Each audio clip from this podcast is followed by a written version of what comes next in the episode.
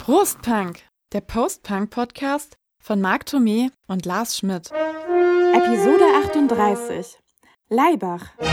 Prostpunk. Wir kommen zu einer Band, die mehr als würdig ist, eine eigene Episode zu kriegen, aber deren gesamtes Schaffen, deren gesamter Output so umfangreich und so vielseitig ist, dass das alles gar nicht in eine Episode passt. Aber nein, keine Angst, wir machen deswegen nicht zwei.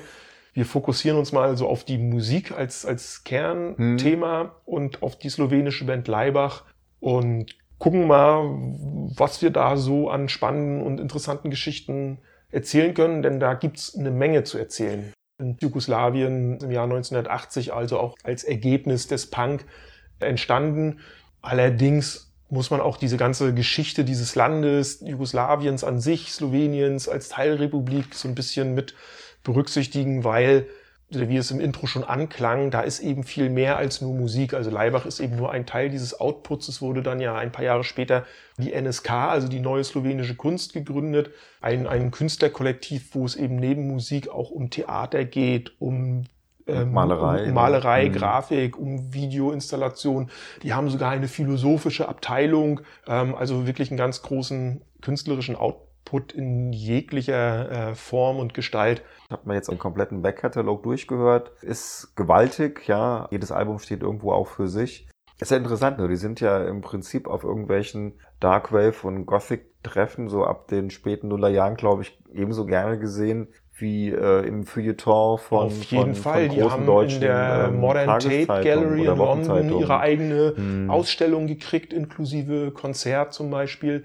Sie haben es 2015 als erste westeuropäische Band geschafft, in Pyongyang in Nordkorea ein Konzert zu geben. Sie waren immer umstritten, sind es heute nicht mehr ganz so wie früher, weil diese Reibungspunkte, die Leibach früher hatten, also auch der Kampf der Systeme, äh, das sozialistische, kommunistische Jugoslawien, der Kapitalismus, Ost-West, das ist natürlich auch einem, zu einem gewissen Teil weggebrochen durch den Zerfall des Ostblocks, durch den Zerfall von Jugoslawien. Aber es ist ihnen immer irgendwie gelungen, sich neue Projektionsflächen zu suchen, um sie dann mit ihrer Kunst zu bearbeiten, sei es der Jugoslawienkrieg, der dann im Zuge dieser oder als Ergebnis dieses Zerfalls ausgebrochen ist, sei es das Thema Religion.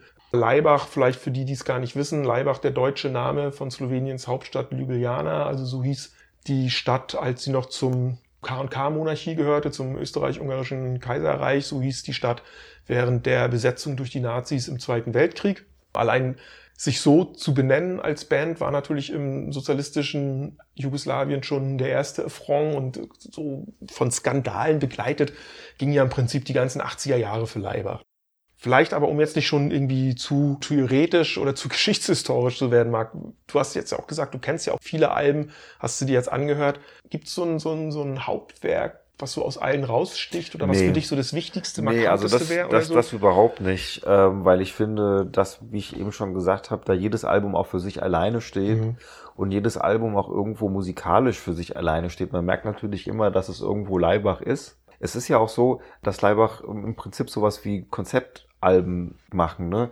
Ob man halt einen Soundtrack macht oder ob man irgendwo ein Theaterstück äh, musikalisch untermalt oder ob man halt mal wieder ein richtiges Leibach-Album macht. Aber selbst hier, ähm, jedes Album, wie gesagt, hat eine eigene Geschichte, hat eine eigene Aussage, wendet sich einem bestimmten Thema zu. Es gibt eben ganz viele Coverversionen, die aber dann auch wieder in einen bestimmten Kontext gestellt werden. Und von daher habe ich da eigentlich jetzt nicht so das Gefühl, dass es sowas gäbe, wie irgendwie so, dass, äh, wie sagt man da, Magnus Opus, egal, also mhm. wie das wie das Hauptwerk. Das erste, was ich halt äh, gekannt habe, war halt Opus Dei.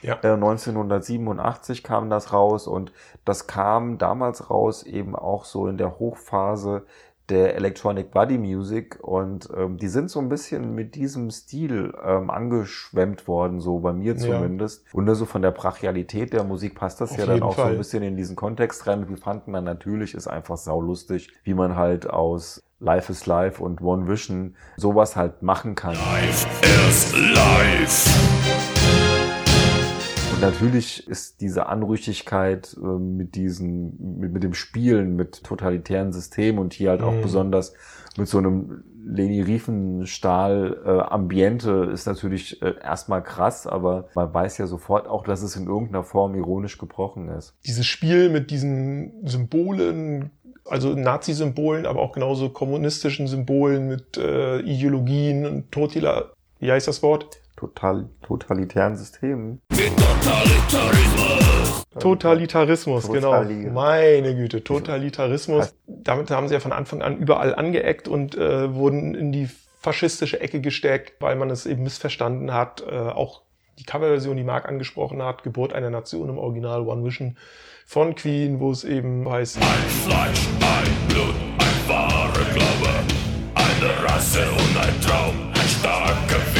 Gebt mir ein Leitbild. Gebt mir ein Leitbild. Ähm, und sie haben im Prinzip nur den Originaltext von Queen relativ ja frei ins Deutsche übersetzt. Genau, gesagt, bitte ne? unsere Coverversion Folge an. Aber das ist halt genau das, was, was Leibach halt macht, ne? dass man das Lied dann halt in so eine, ja doch auch irgendwie martialische Sprache wie das Deutsche halt übersetzt, was natürlich dann auch immer wieder durch die Hitler-Art und Weise mit dieser Sprache umzugehen, ja. ähm, halt auch einfach dann in diesem Kontext halt nur mal so drinsteckt. Und wenn du dann so einen Text eben in Deutsch mit dieser musikalischen Untermalung.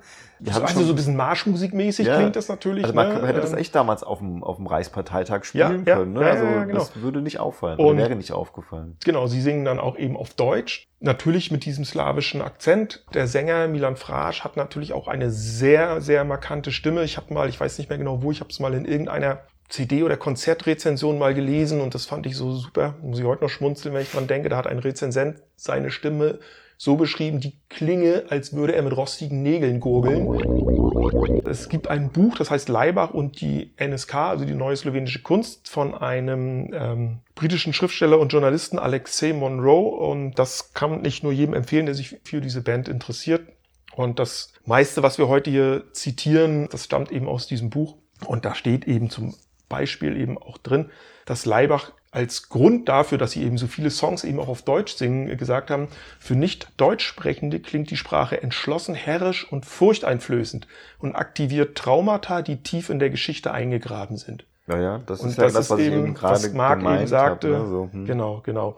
Eine andere Grund ist eben auch diese historische Beziehung, die sie eben zu Österreich haben, dass eben auch in Slowenien lange Zeit dann in Regionen eben auch Deutsch gesprochen wurde und dass sie eben auch sagen, dass die Slowenen von den anderen Jugoslawen als die ungeselligen und unfreundlichen Deutschen betrachtet werden, als sozusagen die Deutschen Jugoslawiens. Mhm. Ich habe die, die Band dann in erster Linie eben durch diese Coverversion auch kennengelernt, weil wir das natürlich am coolsten fanden. Ja. Und ähm, ich finde jetzt auch den Rest von der Opus Dei nicht schlecht, aber ich finde schon, dass diese Cover da absolut ähm, herausstechen und danach haben die halt was gemacht, was ich auch auf der einen Seite irre, aber auf der anderen Seite auch echt richtig geil finde, weil das Album gefällt mir durch die Bank wirklich sehr, sehr gut und das ist eben Let It Be, mhm. wo man das letzte offizielle Beatles-Album im Prinzip mehr oder weniger komplett gecovert hat. Außer der Titeltrack ist äh, nicht dabei und Maggie May ist äh, nicht äh, Maggie May, aber da haben wir auch schon mal drüber gesprochen. Das ist nämlich diese Mischung aus Auf der Lüneburger Heide und einem Stück aus äh, Webers Der Freischütz. Auf der Lüneburger Habe ich übrigens damals sogar äh, im, in der Oper gesehen. Das war, glaube ich, die einzige Oper, die ich bislang gesehen habe, weil wir die beim Musikunterricht durchgenommen haben. Sehr spannend, das ist eine coole Geschichte. Mhm. Ähm, Tom Waits hat die auch mal. Die wollte ich ja jetzt in jeder Folge mindestens einmal erwähnen.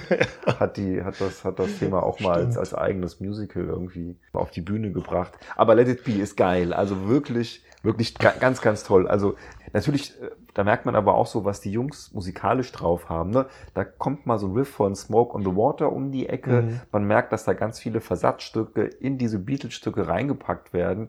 Und bitteschön, ja, dieses Album, was ja auch ein klasse Album im Original ist, aber das im Leibach-Style zu hören, das ist das Weltklasse. Wunderbar also, kitschige Across toll. the Universe. So spannend irgendwo, ja, ja. Ne? Also wie, wie die das umsetzen. Also ich finde das wesentlich gelungener, das Album als Album jetzt als die, als die Opus Dei zum Beispiel. Und danach halt dann noch diese EP rauszubringen, wo man einfach dann mal acht Versionen von Sympathy for the Devil von den Rolling Stones rauspackt, ist ein bisschen langweilig, weil sich halt dann doch wiederholt, ja. ist immer der gleiche Song. Aber jede Version ist auch an sich irgendwo geil.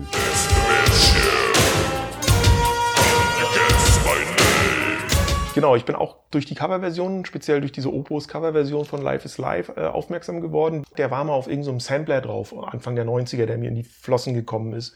Dann habe ich irgendwie lange Zeit gar nichts so gehört, jedenfalls nicht bewusst von Leibach und habe sie dann, ich glaube 94 muss es gewesen sein, auf einem Festival gesehen. Da waren sie Headliner. Da haben sie mich gehabt. Ja, das glaube ich dir, aber wir machen erstmal wir machen erstmal Bier. Auf. Jawohl. Es gab kein slowenisches nee, Bier, leider nicht, aber wir ne? haben gesagt, dann gehen wir mal kurz über die Grenze nach Kroatien und Jo. kaufen ein Carlo Vatschko Lagerbier, mal gucken, wie es schmeckt. Ja, ich kenne und kenn das nur vom Sehen, aber ich habe es noch nicht getrunken. Also mit dem Lagerbier kann man ja eigentlich auch nichts falsch machen. Das ne? stimmt. Riecht schon mal gut. Okay, dann zum Wohl. Genau. Prost. Mhm. Ja, Ja, ist gut. ja, das schmeckt gut. Für so ein Lager hat es auch einen guten Geschmack, ne? Ja. Relativ herb dafür. Aber du So. wolltest jetzt, du wolltest noch mal irgendwie Ich wollte noch mal- andere, andere bisschen die Geschichte der Band Ja, irgendwie so ich glaube, das muss man einfach nochmal, auch wenn es vielleicht trocken Leg klingt, los. aber das ist zum einen ist es super interessant und spannend. Also um diese Musik zu verstehen, man muss das alles vor dieser historischen und geografischen, vor diesem Hintergrund betrachten von Laibach. Also Slowenien, lange Teil österreichischen Habsburger Reich, dann zwischen dem Ersten und Zweiten Weltkrieg zusammen mit Kroaten und Serben ein Königreich, dann Teil Jugoslawiens seit 91 unabhängige Republik. Und es ist halt ein relativ kleines Land zwischen Mitteleuropa, Osteuropa und Südeuropa, slawischer, romanischer und germanischer Kulturen. Das spielte halt alles Ja, das irg- ist so ein, irgendwo so, so ein rein. richtiger Schmelztiegel ist Genau. das, ne? Also Ja, es ist super ist- interessant. Genau. Wurden am 1. Juni 1980 in Tribovlje, es ist ein, wirklich eine, eine kleine Bergarbeiterstadt von fünf jungen Männern halt gegründet. Kurz davor war Tito gestorben, der große äh, Führer, der, der das Jugoslawien zusammengehalten hat und dessen Tod ja all die Prozesse dann ja in den Gang gesetzt hat, die Ja. ja, zehn Jahre später auch zum Zerfall von Und Jugoslawien dann zum, zum Krieg. äh, und dann zu dem. Krieg geführt haben. Wie gesagt, Name der Deutsche von, von Ljubljana. Deswegen auch von Anfang an als Provokation empfunden wurde, weil sich dieser ganze jugoslawische Gründungsmythos dieser sozialistischen jugoslawischen Republik hat sich auf diesen Partisanenkampf gegen die Faschisten irgendwie begründet. Und dann kommt da eine Band und nennt sich nach dem, dem Namen der Stadt, die die deutschen Besatzer ihr gegeben hatten.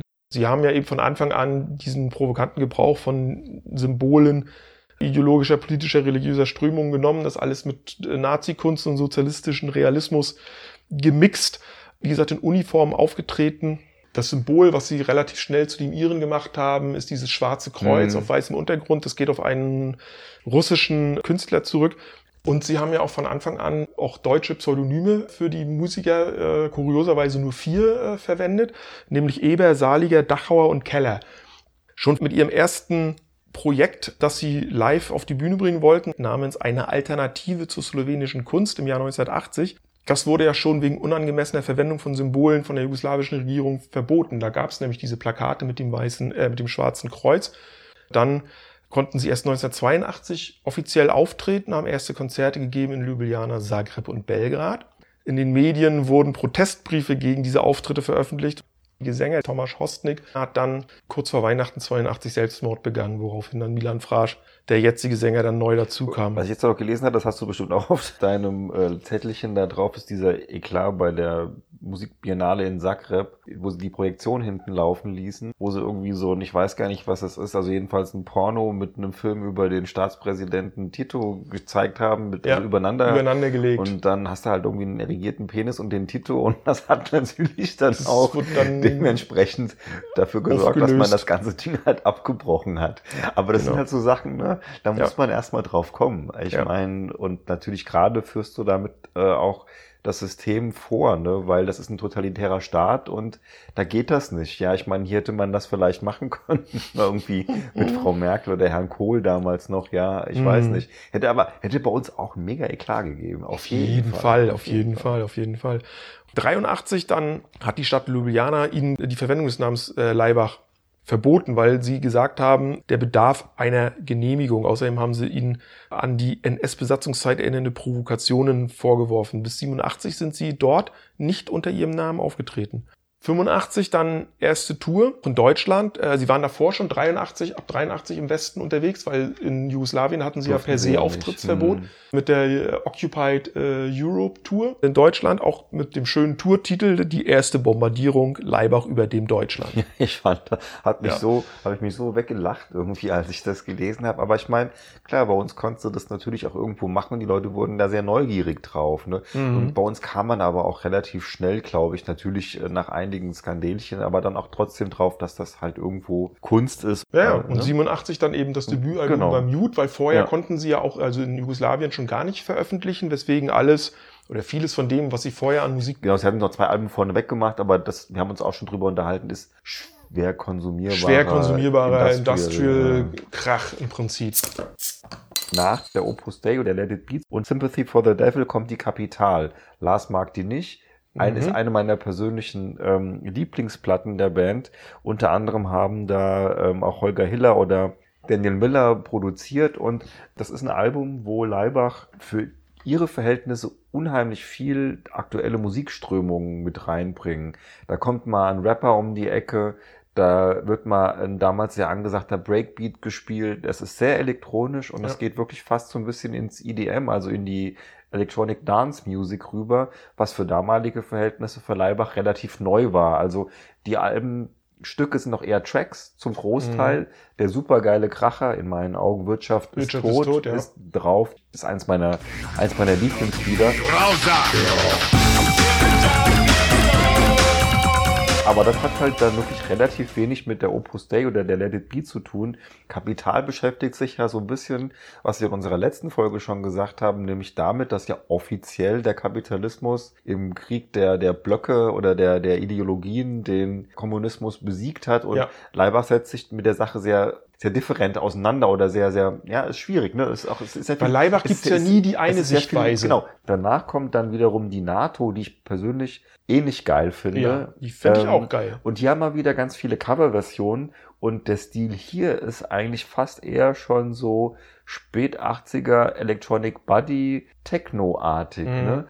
Du hast, hattest es schon gesagt, ist ein Album zum Teil über den Krieg, zum Teil aber natürlich auch darum, dass eben viele Staaten, die früher zum Ostblock gehört haben, natürlich mittlerweile auch in die NATO gedrängt haben. Mhm. Also auch nochmal eine, eine sehr interessante Auseinandersetzung mit dem Thema Krieg. Mhm. Aber, ne, und dann bitteschön bringt man das alles dann irgendwie so ähm, auf einen Nenner. Das ist, glaube ich, sehr, sehr schwierig. Das nächste Album, wir können ja mal ganz kurz so die, die Diskografie durchgehen. Das ist nächste Album, anders, Jesus ne? Christ Superstars, mhm. ist ein mhm. Heavy Metal Album, weil der Grund ist der, dass sie gesagt haben, dass Heavy Metal das erste musikalische Genre gewesen ist, was sich mit dem Glauben, mit der Kirche irgendwie auseinandergesetzt hat. Danach.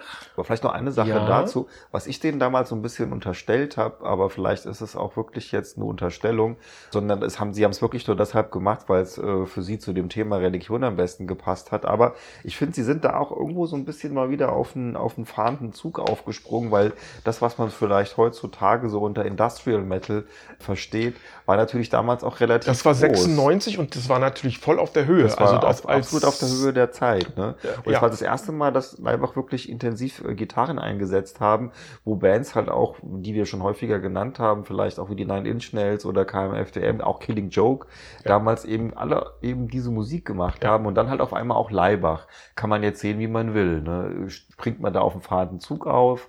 Gehört das zum Konzept des Albums dazu? Mhm. Schwierig. Also mein Ding ja. ist es nicht, wobei ich aber auch das Album mir anhören kann, weil es hat jetzt mit Heavy Metal der 80er wirklich nichts zu tun, sondern nee, ist echt so dieses, dieses Mischding aus, aus, aus New Metal, Industrial, was ja damals ja angesagt war. Auch Elektronik natürlich ja, dabei. Ja. So, dann haben sie sich ein paar Jahre Zeit gelassen bis 2003 und dann kam das Album What. Das ist mein persönliches Lieblingsalbum. What, äh, W-A-T geschrieben. We Are Time. Genau, are steht time. für We Are Time.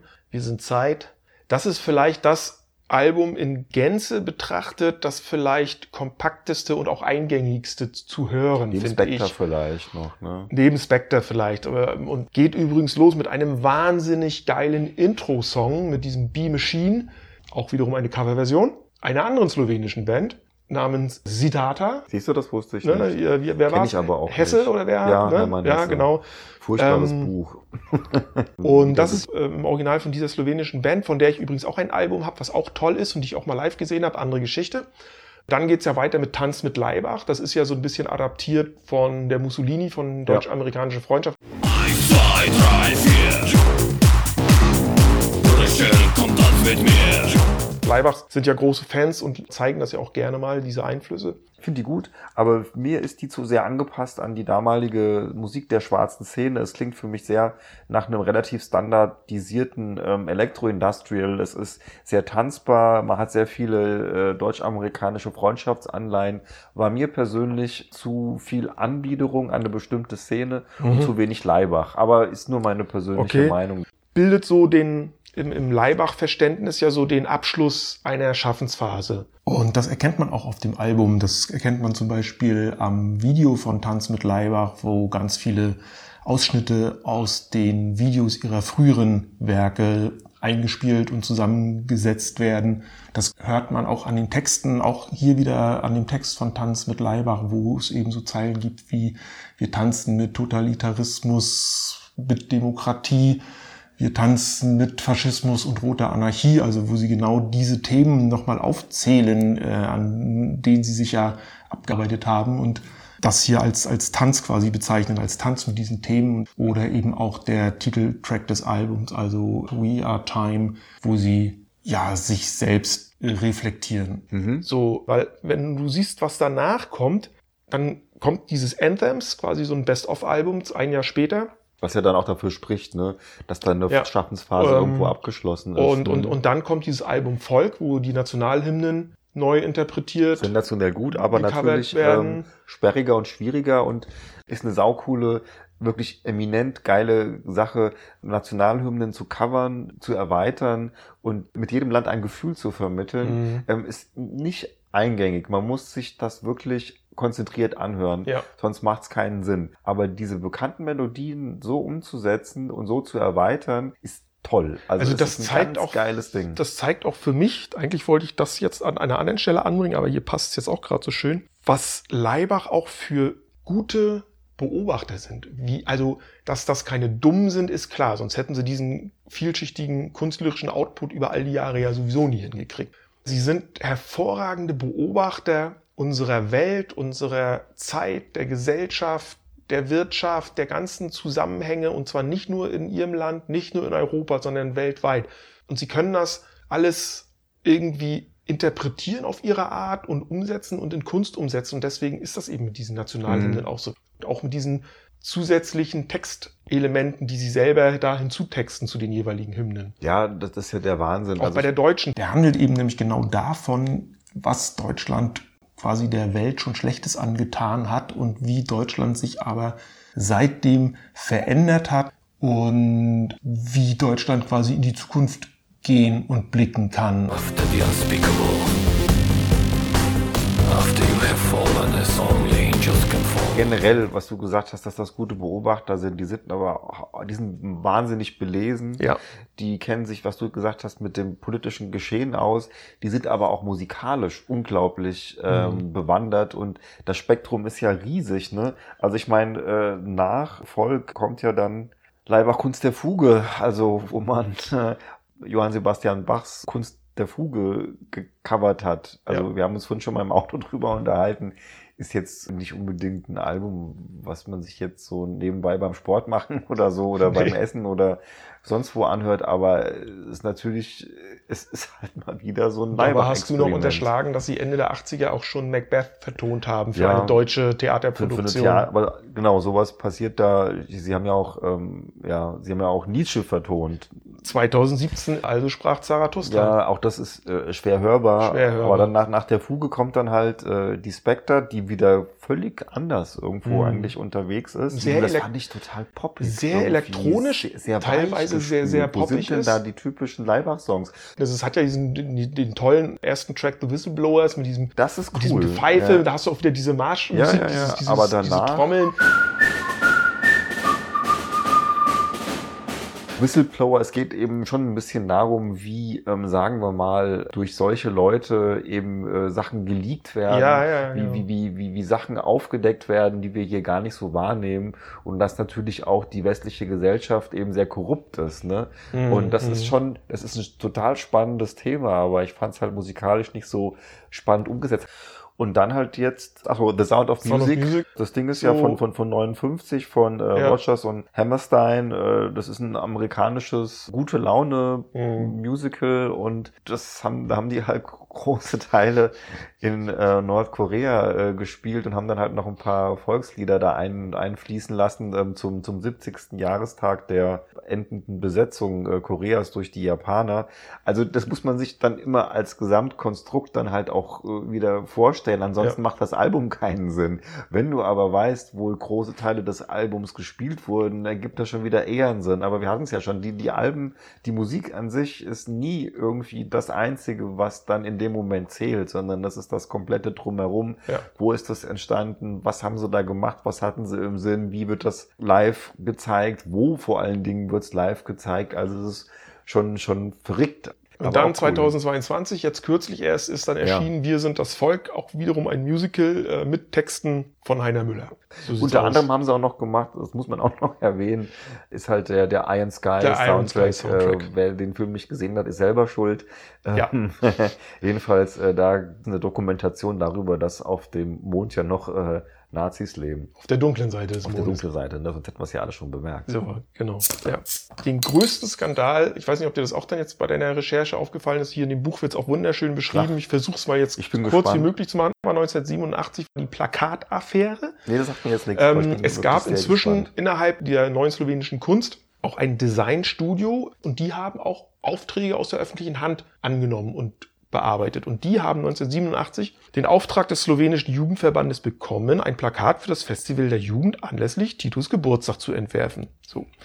ähm, jetzt, Jetzt, jetzt schon großartig. Jetzt schon großartig. Ne? So, der Jugend muss man jetzt aber dazu muss man wirklich wissen, dieser slowenische Jugendverband, der wusste von der Zusammengehörigkeit zwischen diesem Designstudio und Leibach und hat den Auftrag extra an die vergeben, was seinerseits wieder als Protest des slowenischen Jugendverbandes gegen den Dachverband zu werten war. So, was macht das Leibach Designstudio? Die machen halt ein Plakat, reichen das ein das slowenische Jugendverband reicht das weiter und dieses Plakat gewinnt den gesamtjugoslawischen Plakatwettbewerb und wird als das Plakat für dieses Jugendfestival des Jahres 1987 auserkoren. Und, Aber es ist irgendwas Subversives und wird, dabei jetzt. und wird plakatiert, plakatiert in ganz Jugoslawien.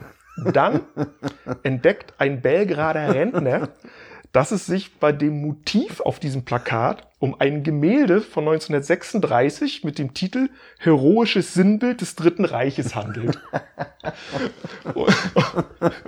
Und Leibach oder die, die Designer von Leibach haben lediglich die Nazi-Flagge durch die jugoslawische und den, den Reichsadler durch die Ah Friedenstaube ja, aber ersetzt. ich meine, das ist exakt das, was wir gerade haben. Das ist die, die Symbolik ist Ja. ja. wurscht, ja, ob du Ja. die jetzt da irgendwo in den totalitären Staaten des, des, des Ostblocks irgendwo verwendest oder ob das die Nazis verwendet haben, ist der gleiche Scheiß. Nur die, ja, die signifikanten Symbole, die sind halt dann anders, aber das große drumherum, das ist scheißegal, ja. Du kannst ja auch wirklich halt in dem Leni Riefenstahl-Film kann das genauso vorkommen wie in irgendeinem so Propagandakack im Ostblock, ne? Also, aber schon sensationell. aber da, ne? vor allen Dingen keiner hat's gemerkt, ne? Da war natürlich Alarm und der Aufschrei und der Protest war groß. Die mussten sich Herrlich. mehrmals rechtfertigen und so weiter. Und es wurde mit, mit, mit Gerichtsverfahren gedroht. Das haben sie dann aber irgendwie sein lassen und hatte zur Folge, dass dieses Jugendfestival nach 1987 nie wieder stattfand. Aber alles richtig gemacht. Schön ist auch bei den Skandalen, und das ist eben auch so, wo du eben denkst, da, kann, da muss man dann auch mal ehrlich drüber lachen. 1988, Leibach spielen in Wien und der befreundete slowenische Philosoph Peter Mlaka, der mit dabei war und zu Beginn jedes Konzertes eine Rede gehalten hat, geht in Wien auf die Bühne und ruft, Österreicher, ihr seid Deutsche. Das hätte fast den, den Abbruch des Konzertes provoziert, noch bevor es begonnen hat. Ah ja? Es gibt auch noch ein schönes Zitat von Leibach, die sagen, auch Slowenien ist ein slawisches Österreich, es hat mit dem Balkan nichts zu tun. Wie immer sie das auch meinen. Ne? Ähm, aber das ist halt einfach so das Schöne, dass die Jungs irgendwie wissen, wie man triggernd. Also wie mhm. man bestimmte Knöpfchen ja. drückt, um einfach sofort ähm, überschäumende Emotionen irgendwie an den Start zu bringen oder halt nicht sofort, sondern einfach schön subversiv hintenrum, bis es einer entdeckt und dann fliegt alles um die Ohren. Ja, ja. Sensationell gut so einen gewissen Humor ist dann in der Sache da natürlich auch mit dabei. Ne? Und Sie sagen ja auch selber, äh, in der Kunst schätzen wir Humor, der keinen Spaß versteht. Also da weißt du auch wieder Bescheid, wo es lang geht. Also es ist auch wieder diese Doppelbödigkeit. Aber trotzdem interessant jetzt ähm, ne, bei diesen ganzen Skandalchen und Skandalen und wirklich handfesten Megaskandalen. Bei der äh, Eröffnung des Europäischen Kulturmonats in Ljubljana waren sie die, die, die Opener. Ne? Also weißt du, die dürfen in der Stadt jahrzehntelang nicht auftreten, dürfen äh, sich gar nicht mehr Leibach nennen und dann gibt's halt hier einen europäischen Kulturmonat und wen holt man sich ins Boot? Ich glaube inzwischen, also seit der Unabhängigkeit Sloweniens musst du Leibach natürlich auch anders betrachten mhm. und, und ich meine, dass die in Slowenien wahrscheinlich ein, ein, ein mega äh, Standing haben, dass die da wahrscheinlich ganz doll verehrt werden mit ihrer Kunst, weil sag mir slowenische Künstler, die du kennst. Ja, das ist halt in erster Linie. Das ist halt Leiber. Also ich glaube, die sind schon ein sehr großes Aushängeschild und, und Repräsentanten für ihr Heimatland und weil wir gerade von Ljubljana äh, nochmal reden, sie hatten ja mehrere Auftritte auch mit dem ähm, slowenischen Sinfonieorchester. Mhm. Ähm, sie haben mit dem Wagner-Stücke neu interpretiert und nannten das dann halt wunderschönerweise den Volkswagen. Und an der Stelle noch, ich finde, das sollten wir der Vollständigkeit noch erwähnen, wo wir hier das Kürzel NSK, Neue Slowenische Kunst, so oft erwähnt haben. Seit 1992 heißt die Vereinigung ja offiziell NSK Staat, äh, die NSK State. Das war nämlich auch so eine Aktion, die dann resultierend aus dem Jugoslawienkrieg entstanden ist, dass sie den ersten virtuellen Staat der Welt erschaffen haben. Die haben ja damals sogar eigene Pässe rausgebracht. Mhm. Also du kannst, glaube ich, sogar immer noch einen Antrag stellen auf Mitgliedschaft in, in, in diesem Staat. Ja, auch hier wieder wirklich sehr geil und irgendwie alles wirklich, also ist eine tolle Konzeptkunst. Ja, und ihrer Zeit voraus in diesem ja, konkreten in jeder Fall Hinsicht, sogar. In, in jeder Hinsicht, ja. Du wolltest noch mal irgendwie... Die Verbindung zwischen der Band Leibach und meiner Heimatstadt Ja, das interessiert mich. Die ich auch nur dank dieses Buches entdeckt habe. Also, es gab die Occupied Europe Tour 1983 bis 85 ging die ja insgesamt. Das Tourplakat zeigt ja so eine Skulptur. Mhm. Diese Skulptur, die du da siehst, zeigt das Kriegerdenkmal für Stralsund des Bildhauers Georg Kolbe. Ja. Das ist ein Mahnmal für die Gefallenen des Ersten Weltkrieges. Das war eine Auftragsarbeit der Stadt Stralsund und wurde dort 1935 aufgestellt. Man sieht dort einen älteren und einen jüngeren Krieger nackt. Einer hält irgendwie ein Schwert in der Hand. Also mal ganz ehrlich, das könnte aber auch wirklich das Symbol für so eine Gay Parade sein. Also. Aber das war ja die Ästhetik der Zeit. ja. Zwei gestählte Männerkörper. Ne? Ja, aber so, na und egal. Aber jetzt, ja, okay. Alles 45 haben es die Russen abbauen mhm. lassen, weil für die war es natürlich dann ein Relikt der, der Nazi-Zeit und gehörte weg. Und dann stand dieses Ding die ganze DDR-Zeit in irgendeinem Lager in Stralsund rum. Nach der Wende hat man sich dann dran erinnert und jetzt steht es im Stralsunder Marinemuseum irgendwo draußen auf der Freifläche. Aber ich meine, da musst du erstmal drauf kommen. Wo ich auch denke, also ich kannte auch diesen Bildhauer nicht. Leibach kannten das. Hm. Und die haben das verwendet. Und das spricht wieder für das, was wir schon gesagt haben, dass die einen ungeheuren, weit gefächerten Kosmos an, an, an Wissen und Bildung haben müssen. Ähm, wenn die so ihre Programmatik oder sowas darstellen, ne, hm. dann mit solchen Schlagworten wie monumentale Retro-Avantgarde oder ja. affirmative Überidentifizierung. Wir könnten das jetzt ja auch ein bisschen erklären, aber es ist natürlich sau schwierig, weil also affirmative Überidentifizierung kann man ja noch ungefähr einigermaßen erklären, weil sie halt äh, diese Symbolik unter anderem der Nazis halt einfach äh, nutzen, sich damit eben überidentifizieren, indem sie das halt mehr oder weniger überhöhen ja. und dadurch natürlich auch, ähm, sagen wir mal, kritisieren und auch teilweise so ein bisschen der Lächerlichkeit ja. preisgeben und entlarven. Das mit der, mit der Retro-Avantgarde der Monumentalen ist schon wieder noch ein bisschen schwieriger, weil es da ja darum geht, dass die Kunst der Avantgarde von totalitären Systemen für ihre eigenen Zwecke vereinnahmt worden ist und auch das versucht man eben darzustellen. Ne? Mhm. Und darum mhm. kommen die vielleicht auch auf solche Monumente oder auf solche Statuen oder auf solche Skulpturen.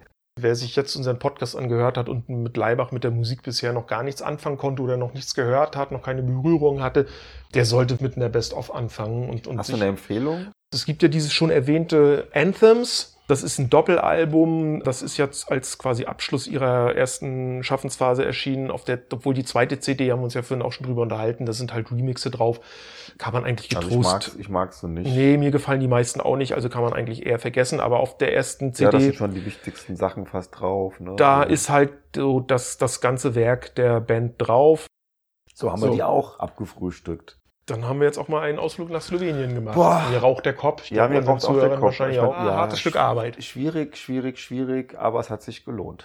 Ich hoffe, euch hat es auch gefallen. Beim, letzten, beim nächsten Mal gibt es wieder ultra leichte ja, Kost. Ja, wir brauchen mal wieder leichte Kost. Ja, in diesem Sinne. Ne? wir trinken erstmal hier unser kroatisches ja, Bier aus. Vielen Dank fürs Zuhören. genau. Sinne. Schaut mal rein bei uns irgendwie in die sozialen Netzwerke. Genau. Wenn ihr was zu sagen habt, äh, dann könnt ihr dort Kommentare hinterlassen. Ansonsten schreibt uns eine Mail, das steht alles in der Podcast-Beschreibung, findet ihr alles da, alle Infos. Bewerten auf den Podcast-Plattformen könnt ihr uns natürlich auch. Von daher freuen wir uns, wenn ihr auch beim nächsten Mal wieder einschaltet, wenn es heißt Prost Punk. Prost Punk. Das ist das Ende.